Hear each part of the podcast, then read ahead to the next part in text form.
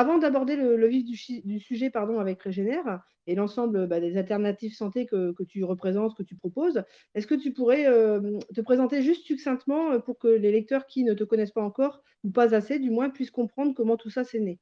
Comment tout tout ça est né? Alors ouais, je m'appelle Thierry Casasnovas, je Mmh mh. suis, heu, je suis né en Catalogne, c'est important pour moi parce que j'habite toujours dans mon pays et c'est je je considère que que la personne que nous sommes se nourrit aussi de l'environnement dans lequel on évolue. Donc heu, moi je suis dans les montagnes catalanes, je suis d'origine catalane, d'une famille de de Majorque, et j'ai maintenant je je vais sur mes 50 ans. Je vais avoir 49 ans cette année.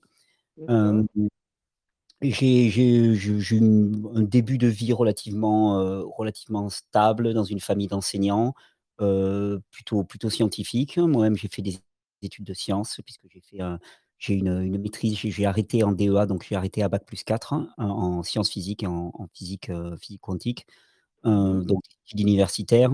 Hem et puis, j'ai vécu un accident de vie, en fait, vers les vers mes 33 ans. Mon mon état en fait, mon état de santé a commencé vraiment à se dégrader progressivement à partir de de ma vingtaine, plus à partir de mes 25 ans où ça a été vraiment flagrant et les 5-6 dernières années précédant mes 33 ans, donc aux alentours de 27-28 ans, vraiment, je suis tombé dans un état d'affaiblissement, énorme,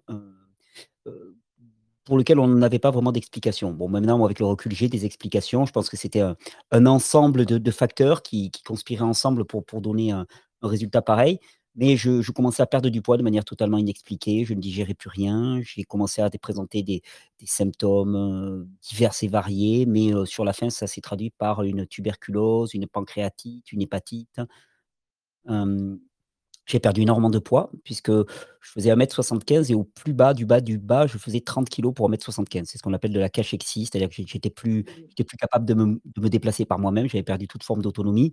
Alors, heu, au cours de ce parcours, au début, ben, j'ai suivi en tout en entre guillemets «le le cursus classique», c'est-à-dire que je suis allé consulter, heu, des des médecins, heu, voilà, tout tout ce qu'il y a de plus conventionnel, on va dire, d'une certaine manière, heu, qui n'ont pas obligatoirement trouvé des des réponses ou qui trouvaient des des réponses partielles, ponctuelles et puis les symptômes revenaient. Donc heu, au bout d'un moment, j'ai compris qu'on on tournait un petit peu en rond et qu'il y avait pas vraiment de solution au au fond du problème, d'une certaine manière.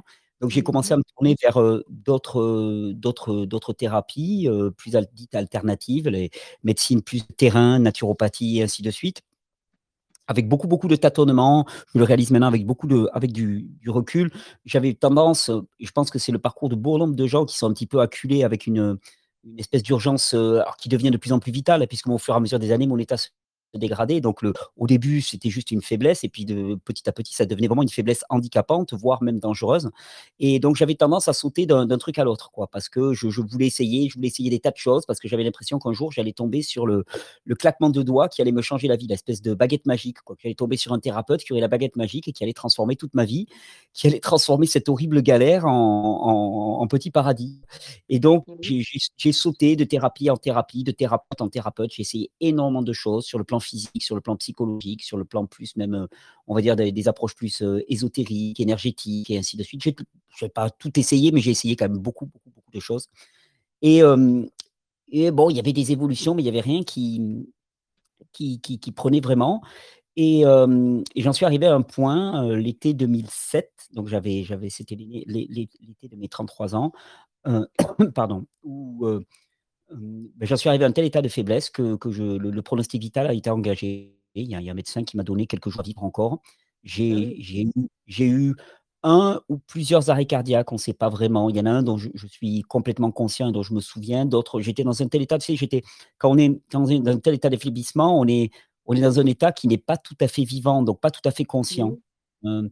donc heu, en tout cas, le pronostic vital était vraiment, vraiment engagé et hem et un matin, je pense que c'est le genre d'événement qui peut se passer quand on est dans un état vraiment de de faiblesse extrême. Il y a il y a quelque chose du domaine des des processus mentaux qui, heu, intellect quoi, analytique, qui qui tombe et on est plus en lien avec peut-être des choses du domaine de l'intuition. Enfin, c'est c'est ma c'est mon explication de la chose. Mmh Tu vois, il y a un matin où j'ai eu comme un espèce de de de flash, un truc tout con parce que, comme je t'ai dit, moi, au début de ma vie, j'ai eu plutôt une enfance, heu, facile, tranquille, à la campagne, avec des parents enseignants, donc qui étaient quand même relativement disponibles. Heu, toutes les vacances, j'allais partais avec mes parents puisqu'ils étaient enseignants. Enfin voilà, une une alimentation qui était plutôt correcte. J'ai eu un bon cadre de vie pour mon démarrage et j'étais un gamin qui était plutôt joyeux, en bonne santé, jamais malade. Enfin voilà, j'avais un C'est ce qu'on disait de moi quand j'étais jeune. Et l'idée qui m'est venue, c'est l'espèce alors maintenant je je le formule avec des mots, c'était de me dire finalement: «Mais regarde, hem, tu tu tu étais un gamin qui allait bien». On on peut pas te dire que c'est, heu, génétiquement, que tu es né comme ça, que tu avais un problème et ainsi de suite. Donc tu étais quelqu'un qui allait bien et maintenant tu es quelqu'un qui est mourant. Ben, si s'est passé quelque chose entre les 2 et ce quelque chose qui s'est passé, ben, c'est alors ça m'a paru évident à l'époque, ce sont tes choix de vie. C'est ce que tu as choisi de faire de ta vie qui t'a amené au point où tu en es actuellement et si tu es capable de faire d'autres choix, alors à ce moment-là, ce que tu vis actuellement, beh, pourra être transformé parce qu'à la base, tu n'es pas quelqu'un de faible, tu n'es pas quelqu'un de malade, tu n'es pas quelqu'un qui est en décrépitude comme tu peux l'être actuellement. Voilà, c'est des grands mots, hein, mais heu, c'était beaucoup plus, heu, c'est plus du domaine de l'intuition, là, je mets je mets des phrases dessus, mais c'est vraiment une espèce de certitude qu'en fait, si j'en étais là, c'est parce que j'avais fait des choix qui m'avaient conduit là et qu'il s'agissait juste de faire des choix différents et que je pourrais m'en sortir. D'ailleurs, ça ça a été tellement fulgurant pour moi, tu sais, quand on parle de conviction, tu vois? C'est un truc, il te rentre en toi et c'est c'est indécrottable. Ouais. je devais partir ce matin-là à l'hôpital et hem, il se trouve que, le seul endroit où j'avais trouvé un peu refuge les jours précédents, c'était chez mes parents, c'était mon père qui s'occupait un peu de moi. Et donc ce matin-là, mon père, ap après que j'ai eu cette espèce de fulgurance, mon père est rentré dans la pièce où j'étais, dans ma chambre, en me disant: «Bah, écoute, on va partir pour l'hôpital» et là, je lui ai dit, très sérieusement, je lui ai dit: «Non, en fait, non, on va pas partir pour l'hôpital. J'ai compris, je vais m'en sortir, tout va bien, je je sais que je vais guérir» et mon père n'a quasiment pas hésité et il m'a dit, «OK, OK, je je te suis. Je sais pas ce que tu veux faire, mais je te suis, je t'accompagne, je suis avec toi». Et quelque temps après, quand je lui ai demandé: «Mais papa, qu'est-ce qui a fait que tu enfin voilà, je je qu'est-ce qui a fait que la veille, tu voulais m'amener à l'hôpital parce que tu pensais que de toute façon j'étais mourant, qu'il y avait très peu de chances pour moi et que là, d'un seul coup, tu prends le risque de me garder à la maison, de t'occuper de moi?» et il m'a dit: «J'ai vu au fond de tes yeux une lumière que j'avais pas vue depuis depuis des mois, voire des années». Il y avait un Ouais. l'espérance quoi, d'une certaine manière, ce ce souffle de vie, tu vois? Cette espèce de projection vers le futur, parce qu'il y avait quelque chose du domaine de la compréhension, d'un déclic qui s'était fait en moi, heu on peut même utiliser un terme, même s'il est parfois un peu un peu connoté, mais je je trouve qu'il est bien, bien adapté. On peut parler de révélation d'une certaine manière, hein, tu vois? C'est je parle de révélation parce que la révélation, j'aime bien parce que ça veut dire que parfois il y a énormément d'éléments enfouis qui qui s'accumulent en toi, mais qui ne font pas sens et à un moment, l'ensemble, bam, explose, tu vois? Comme une comme une fleur un petit peu qui est qui est en bulbe dans la terre et puis au printemps, elle ressort et pendant tout l'hiver, on la voit pas. Donc on a l'impression qu'il y a rien. Mais il y a pas rien, il y a le bulbe de la fleur qui est là, il n'attend que fleurir au printemps. Là, c'est un petit peu pareil. Il y a une espèce de révélation en moi, de trucs qui qui tient de l'évidence. C'est voilà, si tu en es là, c'est parce que tu as fait des mauvais choix et il suffit que tu changes tes choix et tu vas et tu vas t'en sortir. Et c'est ce que j'ai fait, ce que j'ai mis en place avec l'aide de ma famille, avec l'aide de quelques amis. Alors j'ai revu d'abord fondamentalement mon alimentation, j'ai revu aussi beaucoup, heu, de mes comportements, de mes de mes systèmes de pensée, de ma relation aux autres. Il y avait beaucoup de choses qui étaient viciées en moi à ce niveau-là. Et puis, hem et puis je suis pas mort. Voilà, donc ça, été la bonne nouvelle. Et puis petit à petit, j'ai même vu la courbe, s'inverser. C'est-à-dire que là où je je je n'arrêtais pas de perdre du poids, d'un seul coup, j'ai recommencé doucement à prendre du poids. Alors ça a été laborieux, hein, parce que pour remonter de 30 kilogrammes, maintenant mon mon poids de forme, c'est soixante et 60-62 kilogrammes. Bon, il m'a je suis pas remonté en en 2 mois, hein, il m'a fallu plusieurs Oui. années pour mais je sentais que l'énergie revenait, je recommençais à marcher, je recommençais à être autonome, heu, je recommençais à digérer. Au niveau au niveau cognitif, ça fonctionnait beaucoup mieux, donc j'ai vu qu'il y avait, une amélioration et puis j'ai commencé à vraiment, hem, une fois que une fois que ça s'est passé en moi, et bien, heu, j'ai essayé de comprendre ce qui s'était passé et j'ai commencé vraiment à me passionner pour la naturopathie. Parce que je me suis dit: «Bon, c'est chouette ce que j'ai vécu, mais bah, bon, j'ai une formation de scientifique à la base et un scientifique souvent ce qu'il se demande c'est: «Est-ce que l'expérience que j'ai vécue, est-ce qu'elle est reproductible?» est-ce que c'est du domaine de, heu, du miracle d'une certaine manière, tu vois? Du truc qui n'existait qu'une fois? Ou est-ce que c'est quelque chose qui peut être formalisé et être appliqué pour bon nombre de personnes? C'est vraiment la question que je me suis posée, c'est-à-dire: «Qu'est-ce qui s'est passé en moi? Pourquoi ça s'est passé comme ça? Et est-ce que ce que j'ai vécu, d'autres pourraient le vivre?» Parce que ça me paraissait intéressant, tu vois? Des des gens qui sont en état de santé délicat, et et ces réponses-là, elles m'ont été données en grande partie par la naturopathie, par ce qu'on appelle l'hygiénisme, le vitalisme, qui est vraiment la la la science d'ailleurs quand quand on se réfère à la à la médecine, hein, les les les 1ers les 1ers grands médecins, les Hippocrates et ainsi de suite, sont des vitalistes, sont des hygiénistes, sont des naturopathes d'une certaine manière. C'est-à-dire qu'ils ont une vision globale, holistique, on dit, du corps humain et qui Ouais. considèrent finalement, eh bien, l'essentiel de nos maux, entre guillemets, M-A-U-X, bien, sont issus de notre mode de vie. Et donc j'ai commencé à me spécialiser là-dedans et à tel point qu'au début, c'était une passion, toute personnelle et puis à un moment, j'ai eu à cœur c'était en 2011, j'ai eu à cœur de commencer à, à partager ce que j'avais découvert, ce que j'avais appris, parce que tu vois, quand, on est autodidacte, souvent, enfin, je, pense que tu côtoies beaucoup de gens comme ça, mais on peut, on peut être d'une puissance de recherche inouïe quoi, quand on est passionné par un mmh sujet. Quoi, hein. et même en n'étant pas spécialiste, donc j'avais accumulé énormément d'informations. et j'ai commencé à les partager en vidéo en 2011. Et puis finalement, bon, bon dans mon alliance, mes vidéos ont commencé à intéresser du monde. Ce qui fait qu'en 2012, eh bien, il y a eu une demande pour que je commence à faire des, des petites formations. J'ai créé une association qui s'appelle l'association Régénère. Et, j'ai commencé à donner des formations, à développer mes, vidéos. Et puis voilà, c'est ce que j'ai fait ces 10, 12 dernières années, enfin 11 dernières années, puisque c'était en 11 février 2011 que j'ai commencé, donc presque 12 dernières années. Voilà à quoi j'ai consacré mon temps. Euh, longtemps au sein d'une de, l'association Régénère, dont j'étais j'étais bénévole.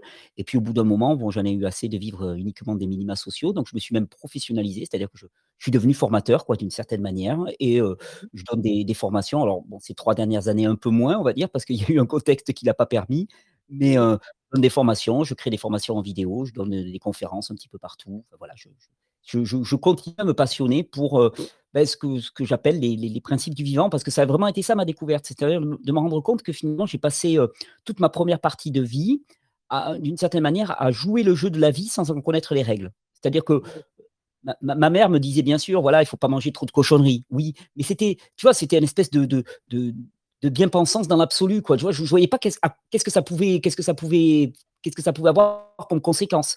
Je savais qu'il fallait pas, ben, qu'il fallait se reposer assez, qu'il fallait faire du sport parce que c'était bon pour la santé. Mais ça restait des espèces d'absolus. Je, n'avais pas du tout la conscience à quel point bien il y, a des, il y a des grands principes pour que le vivant puisse prospérer et que ces principes, en fait, soit tu les respectes et globalement, euh, hormis euh, cas exceptionnels effectivement de personnes qui démarrent avec des handicaps lourds en début de vie et qui parfois effectivement ben, c'est intrinsèque à leur personne. Donc voilà, faut pas faut pas non plus se leurrer. Hein. Il, y a, il y a quand même il y a des gens qui démarrent avec avec des, troubles génétiques, des choses comme ça, mais ça reste mmh. extrêmement, extrêmement rare finalement. La plupart d'entre nous, on, démarre bien. D'ailleurs, quand on voit la plupart des bébés, étant, étant enfant, c'est rare d'avoir des maladies chroniques. Alors, c'est de moins en moins vrai à notre époque, c'est malheureux pour les enfants, mais les enfants d'avant n'avaient pas de maladies chroniques. En enfance avait des maladies qui étaient de type très. avec beaucoup de fièvre, avec beaucoup d'élimination de, de, à l'extérieur, ça mouchait, ça crachait, ainsi de suite. Ça durait quelques jours, puis ça s'arrêtait.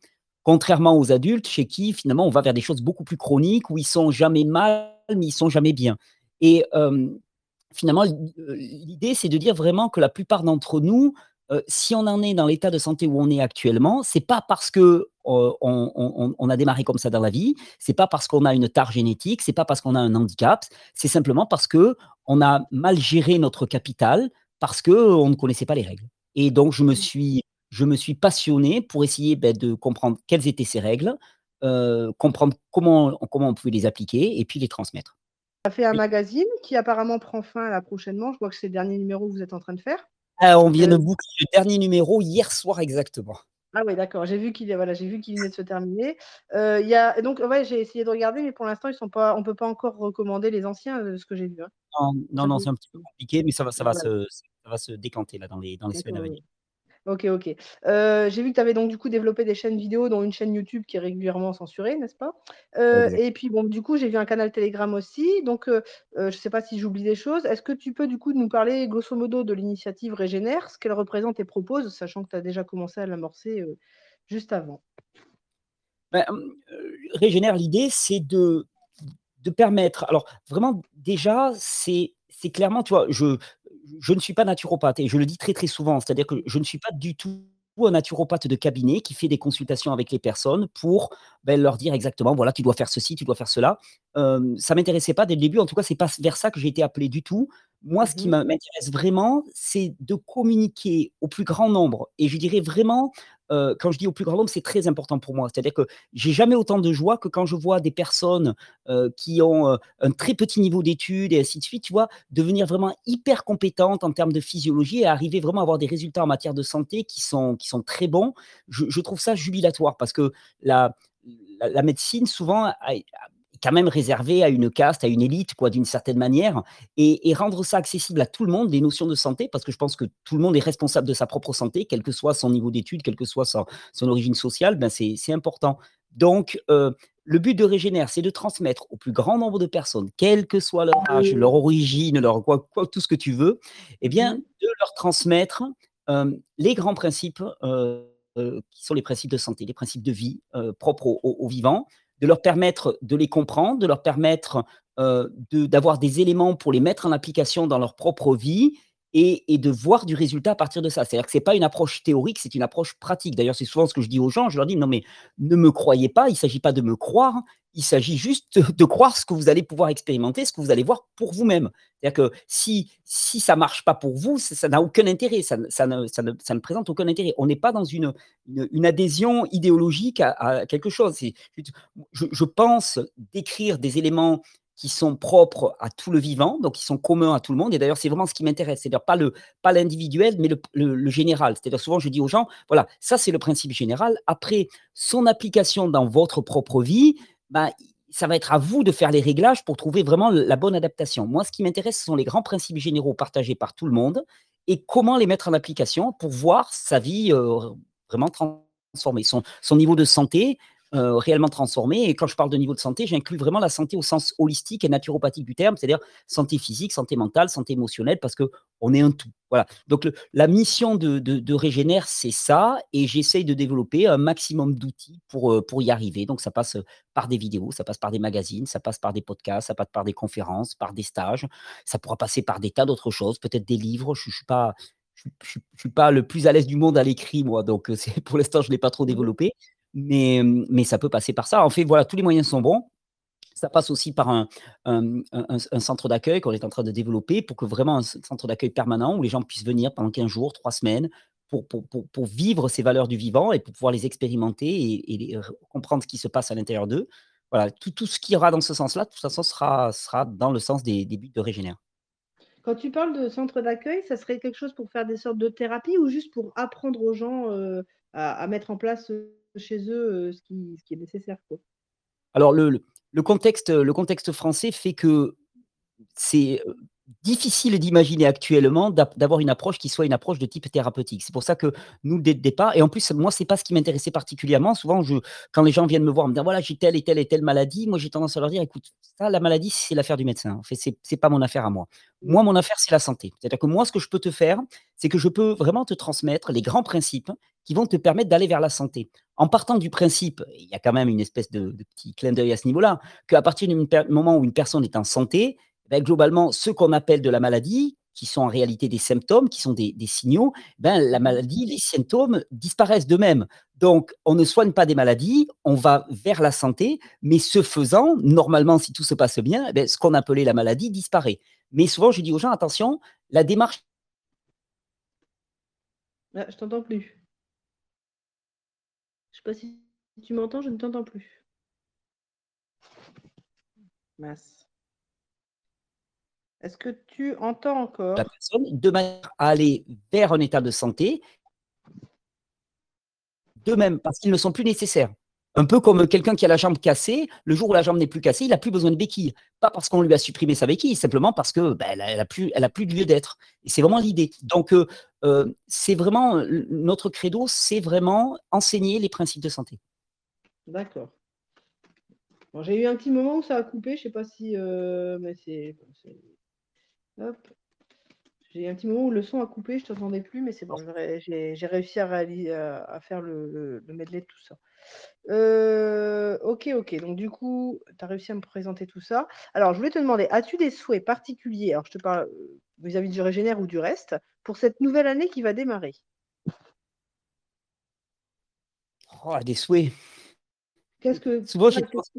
Ouais souvent, j'ai tendance à dire, euh, ça m'est arrivé de faire des vidéos de, bonne année aux gens, et je leur disais, moi, je vous souhaite rien pour cette année. Parce qu'en fait, le souhait, j'ai parfois l'impression que c'est une espèce de, bouteille jetée à la mer, tu vois, un petit peu comme, ah, je te souhaite la santé. Et souvent, je me dis, ouais, tu me souhaites la santé, mais quel, moyen tu me donnes pour y arriver? Parce qu'en fait, c'est pas tant de souhaiter. Le, le, souhait, pour moi, a quelque chose d'un petit peu euh, pas, désespéré, mais parfois un petit peu, c'est oh, j'espère pour cette année. Mais il y a, y a une phrase d'Einstein qui disait que la, la, folie, c'était de, de, toujours faire la même chose et en attendre un résultat différent. Et c'est un peu, moi, souvent, ce que j'ai tendance à dire. Tu, tu, me, tu, me, souhaites quelque chose de nouveau pour, pour, cette année, ou tu te souhaites quelque chose de nouveau pour cette année. Mais qu'est-ce que tu fais pour y arriver? C'est-à-dire que tu, est-ce que tu penses que ça va arriver tout seul? Est-ce que tu penses que ta vie, va être transformée? Est-ce que tu penses que tu vas être plus heureux, plus en santé, euh, plus épanoui? Est-ce que tu penses que tes enfants vont être mieux dans leur peau? Euh, s'il y a rien qui change. Je veux dire, a priori, si on continue les mêmes conditions, ben, on va avoir exactement les mêmes résultats. Donc moi, j'ai tendance à pas souhaiter, plutôt j'ai tendance à espérer. À espérer que, beh, que le plus grand nombre possible de personnes prennent conscience de ces éléments qui, beh, qui la plupart du temps nous font qu'on on se tire dans on se tire dans les jambes en permanence par nos choix de vie, par, heu, la nourriture que nous consommons, par le rythme de vie, par, heu, notre rapport aux autres, la façon qu'on a de communiquer avec les autres, par, par notre sédentarité, par notre surexposition aux écrans, par notre rythme de vie hyper stressant et faire en sorte et qui qui, heu, qui se rendent compte qu'en fait, ils sont en train de se bah, faire, un véritable petit enfer, alors qu'en vérité, on on aurait manière de, vivre quelque chose de beaucoup plus agréable et beaucoup plus épanouissant et donc heu, prenant conscience de ça, beh, qu'un maximum de personnes, eh bien, changent ces paramètres dans leur vie pour que leur vie, elle puisse réellement être, heu, voilà, agréable, épanouissante et ainsi de suite. C'est ça mon espérance. Plus qu'un souhait, c'est une espérance et c'est une espérance que j'ai, heu, chaque année et et et comme toute espérance, tu veux, la différence avec le souhait, c'est que cette espérance, j'espère en tout cas mon niveau, me donner les moyens de faire en sorte qu'elle puisse advenir. Alors, heu, voilà, chaque année, je vois de toute façon, il y a de plus en plus de personnes qui sont attentives à ce que je peux apporter comme élément, qui le mettent en pratique, qui me font des retours, qui me disent: «Voilà, voilà ce qui a changé pour moi», voilà. Donc c'est plus une espérance qu'un souhait. D'accord, OK, merci. Une autre question, heu, pour quelles raisons fais-tu tout ce que tu fais actuellement? Outre la passion que dont tu nous as parlé, est-ce qu'il y a d'autres raisons qui te motivent dans tout ça? C'est compliqué ça comme question. Est-ce que je sais pourquoi je fais ce que je fais? J'en sais Oui. rien, sais. Tu sais, j'ai commencé les vidéos en 2011. Mmh je veux vraiment être honnête, alors c'est vraiment c'était c'est venu comme ça, quoi, tu vois? C'est, heu, moi j'ai l'impression que c'est venu de de de de rien, enfin c'était une évidence. C'était une évidence et d'ailleurs c'est très, très marrant parce que dès le départ, quand j'ai commencé à faire mes vidéos, je me souviens au début que, tu vois, sur ma chaîne YouTube, j'avais, heu, quoi, 50 abonnés, quoi, j'avais personne, quoi. C'était, heu, ma famille proche, mes oncles, mes tantes, enfin, tu vois? C'était c'était pas il y avait on peut pas parler de de de «succès» entre guillemets, allez, les 1res Mmh semaines, les 1ers mois et malgré ça, la réalisation des vidéos, c'était je l'abordais comme, heu, le truc le plus important de ma vie, tu vois? C'était quand je devais faire une vidéo une journée, c'était, heu, je passais ma journée à chercher le bon endroit pour filmer, la bonne lumière, pour que ça soit vraiment les conditions les meilleures possibles pour faire un travail. C'était c'était ultra important pour moi. J'y mettais vraiment une importance capitale. Donc, hem, pourquoi je fais ce que je fais? Alors, je fais ce que je fais, je pense parce que, heu, premièrement, je suis passionné par, par par ce que je par que j'étudie, par ces ces principes du vivant et que Mmh mh. donc, comme tout passionné, bah, on a à cœur de le partager. Je pense que c'est un mouvement naturel de chaque passionné de de vouloir partager sa passion. Deuxièmement, j'aime beaucoup entendre les histoires des personnes qui, qui qui qui, beh, qui mettent ça en pratique et qui ont des résultats et c'est chaque fois jubilatoire. Tu vois? Quand quelqu'un vient me voir, me dire: Mmh. «Voilà, moi je voilà comment était ma vie, voilà les symptômes que j'avais» et ainsi de suite. Bim, regarde 6 mois après, 1 an après, regarde comment je suis, ça s'est amélioré, ça, ça va mieux, ça, ça a disparu. Waouh! Ça me ça me ça me fait du bien, quoi. J'ai l'impression de de contribuer quelque part au au au bien dans ce monde, quoi, tu vois? Et je je Mmh. je pense que c'est quelque chose qui nous fait du bien à tous, tu vois? D'avoir l'impression d'être un contributeur, heu, positif à la à la vie dans ce monde. Ça, ça serait 2 bonnes raisons. Heu, la 3e, c'est je je, je m'en rends compte, mais ça ça c'est une réflexion toute personnelle parce que je le vois de autour de moi pour mes proches, j'adore prendre soin des autres. Vraiment, j'ai ça dans le cœur, quoi, tu vois? C'est vraiment quelque chose, je me rends compte que c'est marrant parce que là on est plus dans le domaine de la confidence, mais j'en parlais hier soir, avec une amie qui me reprochait de de pas assez «prendre soin de moi» entre guillemets et je lui disais: «Tu sais, moi, je vais bien, ça va actuellement et franchement, si tu me proposes 1/4 d'heure de massage, ben, moi, je préfère aller prendre 1/4 d'heure pour m'occuper de quelqu'un d'autre». Moi, ce qui me nourrit plus, c'est de prendre soin des autres plutôt qu'on prenne soin de moi. C'est c'est pas mon envie. J'adore prendre soin des autres, en fait. Je me rends compte. C'est pour Mmh. ça aussi que j'ai adoré l'expérience d'être père. Pour moi, c'est le la la plus belle des choses qui me soit arrivée dans ma vie parce que j'adore prendre soin des enfants. J'adore j'ai pas mal d'animaux aussi, j'adore prendre soin des animaux, j'ai des arbres aussi que je considère un peu comme mes petits enfants aussi. Je prends soin de mes arbres. J'ai j'ai j'aime bien j'aime avoir cette responsabilité parce que pour moi, c'est pas une responsabilité qui tient du pouvoir, mais plus du devoir, quoi et j'ai j'aime ça, j'aime cette posture et j'aime j'aime prendre soin des autres, ouais. Donc je pense que ces 3 raisons-là mises bout à bout, ça devrait être pas trop, trop loin de la de la réalité. D'accord, OK. en tout cas de ce que je crois être de ce que je crois être la réalité parce que peut-être que je me mens à moi-même aussi, hein, donc tu vois, c'est si tant est que je sois conscient. du moins, c'est ce que tu en perçois, ce que tu en ressens, c'est Ouais. important. C'est ce que je me raconte. OK, OK, super. Bah, écoute, ça donne déjà une bonne une bonne idée un petit peu de ce qui te motive, heu, dans tout ça. Parce que mine de rien, heu, on sent quand il y a une sincérité dans ce qu'on fait, je pense que ça nous porte aussi, hein. Donc Ouais. c'est vachement important de ce côté-là. Hem, alors, j'avais une Oui, mais question vois, qui était c'est c'est important c'est important ce que tu dis là. Excuse-moi, je rajoute un petit mot parce que, Oui, vas-y. cette dimension de la sincérité, je pense aussi parce que, si tu veux, je ça ça ça fait, ça fait 12 ans que je fais ce que je fais et par certains aspects, et là, c'est pas c'est pas de la fausse humilité. Par certains aspects, je je suis pas très bien équipé pour faire ce que je fais, au sens, heu, personnel. C'est-à-dire que je suis pas quelqu'un de très, hem, de très rigoureux, je suis pas quelqu'un de très cadré, je suis pas quelqu'un de enfin, si tu veux, je bricole beaucoup, quoi. Si je je vois des gens qui se lancent à faire des vidéos tout de suite, heu, ils ont des studios, ils ont des énormes moyens et tout et moi, j'ai toujours eu très, très peu de moyens pour faire ce que je faisais. Quand on regarde mes vidéos, bah, mes vidéos, il y a aucun montage dedans, il y a aucun effet, il y a rien, ce qui donne parfois des situations un peu grotesques. Il y a les chiens qui débarquent, il y a mes enfants qui débarquent, il y a les poules qui débarquent et c'est et et et je pense que ce qui a fait vraiment le le succès de de de de mes vidéos et de mon travail, je Mmh l'espère en mh. tout cas, hein, j'aime me dire ça de moi-même, c'est ma sincérité. C'est-à-dire que franchement, je je je crois ce que je dis, je crois parce que je l'ai expérimenté et et j'ai vraiment à cœur, tu vois, c'est un feu débordant en moi, quoi. J'aurais envie de prendre des gens en face de moi, tu vois, de les secouer, de leur dire: «Mais punaise, mais quand est-ce que tu vas comprendre? Quand est-ce que tu vas arrêter de t'autodétruire? Quand est-ce que tu vas arrêter de te tirer une balle dans le pied en permanence, quoi? Arrête arrête de pleurnicher, arrête de dire que ta vie, c'est une vie de merde et commence enfin à poser les bons éléments» et mais c'est pas c'est pas de la colère, quoi, tu vois? C'est une espèce d'impatience, quoi. Je veux que les choses, elles bougent, quoi et ça, je pense que c'est ce qui transparaît dans mes vidéos et je pense qu'à ce niveau-là, on a pu me faire énormément de procès d'intention. Alors, procès d'intention, c'est toujours mal barré parce qu'on on on suppose toujours connaître les intentions de l'autre, mais ça, je je doute souvent, tu vois? Quand on me fait des retours sur moi, tous les retours critiques, médiatiques et tout, je me pose toujours la question, tu vois? De me dire: «Est-ce que est-ce que tu te trompes pas? Est-ce que est-ce qu'ils ont pas raison et que toi tu as tort?» mais par contre, il y a un élément sur lequel je ne doute pas, c'est que, heu, ce que je fais, je le fais avec sincérité. Mmh. Peut-être qu'on on pourrait me dire: «Tu te trompes avec sincérité». OK, peut-être que je me trompe, mais avec sincérité au moins. Je j'en doute pas un instant parce que la sincérité, on la ressent, enfin, du moins quand on est branché, heu, un petit peu sur les gens qu'on écoute ou qu'on prend le temps, la sincérité, on la ressent et c'est sûrement cette sincérité-là qui touche les gens et qui fait qu'ils ont voulu essayer. On peut pas avoir de conviction si on n'est pas convaincu soi-même. Donc forcément, si on n'est pas convaincu soi-même et qu'on dit des bobards, à part, si on est un grand on a un grand orateur, un grand menteur, mais le mensonge, c'est quand même quelque chose de particulier que souvent on arrive à à déterminer quoi, enfin on arrive à le voir et là, si Il tu me parles avec ton cœur, parler avec Il me son cœur en général, on touche les autres quoi. Souvent, c'est ce que je dis aux gens. Je leur dis: «Écoutez, si j'ai passé 12 ans de ma vie à consacrer énormément de temps à bâtir un énorme mensonge, alors ayez pitié de moi parce que franchement, je suis le plus perdu des bonhommes, quoi». Franchement, c'est il faut avoir de la compassion pour moi parce que je suis je suis complètement complètement paumé, quoi. Non, non, non, non, franchement, à ce niveau-là, non, je je suis assez je suis assez. On on peut ne pas être d'accord, hein, alors ça, par Oui, contre, oui.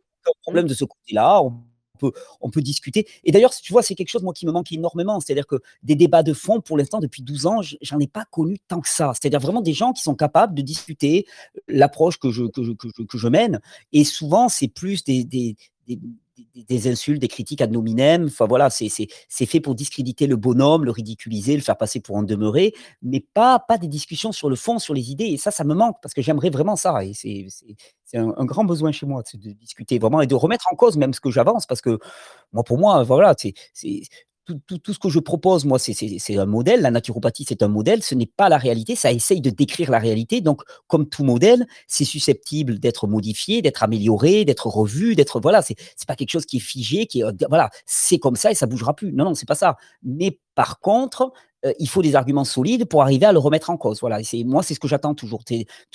Quand quelqu'un arrive et me dit: «Je suis pas d'accord avec toi», souvent je lui dis: «Mais je m'en fous en fait que tu sois pas d'accord. Par contre, donne-moi les éléments qui font que tu n'es pas d'accord parce qu'eux, ils m'intéressent. Eux, ils m'intéressent parce que je vais pouvoir me dire: «Est-ce qu'ils tiennent la route ces arguments?» et auquel cas, il va falloir vraiment que je revoie ce que je dis ou est-ce qu'ils ne tiennent pas la route? Et puis à ce moment-là, ben ben, je reste sur ce que je dis. Voilà.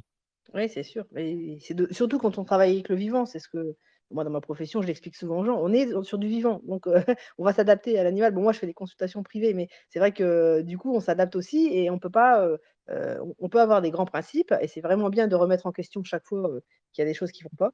Mais voilà, les arguments, c'est vachement intéressant quand on peut avancer parce que, l'évolution, je dirais, avance grâce à grâce à à «l'opposition» entre guillemets quand elle est, heu, quand elle est Ouais. correcte, quoi. Voilà, quand elle, est intelligemment amenée, quand elle est argumentée, parce que si c'est pas argumenté, tu peux rien en faire, quoi. Et en théorie, ça permet même d'évoluer les 2 côtés. en théorie, ça permet d'évoluer les 2 côtés quand on arrive à avoir une bonne argumentation. Tout à fait. donc super, bah, je sais pas, je verrai quand je comment je le casse tout ça. Est-ce qu'il y a un message particulier que tu souhaiterais faire passer à nos lecteurs? Alors tu avais déjà commencé à le faire en parlant de d'espérer que les gens, arrêtent de s'autodétruire, mais est-ce que tu voulais faire passer un message en particulier? Oui, bon, c'est un peu c'est un peu le cœur de mon message, c'est que, on a on a une représentation, à mon sens, on a une représentation du monde qui est qui est relativement erronée parce qu'on a des systèmes d'analyse du monde qui sont qui sont erronés, qui sont faux. C'est-à-dire qu'on a appris à analyser toute forme de manifestation à l'échelle du corps en particulier, puisque moi, ce qui m'intéresse, c'est la santé, comme un problème. C'est-à-dire, dès que le corps manifeste de la fièvre, de la toux, euh, euh, le, nez qui, le nez qui coule, ou des choses comme ça, on, lui affuble le, terme de maladie. Donc, maladie, il y a un terme extrêmement négatif à connoter, hein, c'est mal de mots. Hein. Euh, et, à ce moment-là, eh notre seul but devient de supprimer cette maladie. Et supprimer cette maladie, ça veut dire supprimer cette manifestation. Et, ça, c'est une, incompréhension complète. Moi, je l'appelle d'ailleurs, j'appelle ça l'école du corps con. L'école du corps con, c'est une école de pensée qui pense que le corps est con et qu'il fait n'importe quoi. C'est-à-dire que de temps en temps, il fait de la fièvre, mais juste pour, pour s'amuser, pour, pour nous emmerder, quoi, d'une certaine manière, pour nous pourrir la vie. Que parfois, il se met à, avoir le nez qui coule, mais là aussi, c'est un problème. Si c'est pas la cause, si c'est pas la faute de méchantes bactéries qui seraient dans notre environnement. Et donc, cette vision du, de, notre organisme et du fonctionnement de notre organisme nous conduit à avoir des attitudes qui sont complètement erronées. C'est-à-dire à ne pas écouter, à ne pas entendre, à ne pas comprendre, à ne pas respecter, à ne pas à, ne pas s'émerveiller aussi devant les mécanismes du corps et à passer complètement à côté.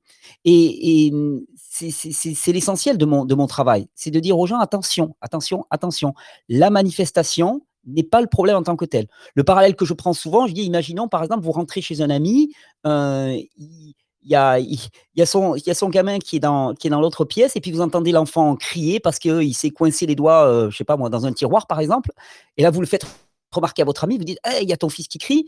Et là, votre ami vous dit Ah ouais, excuse-moi. Et puis il va dans la pièce d'à côté, il lui met un sparadrap sur la bouche, puis il revient et dit Bon, il n'y a plus de problème.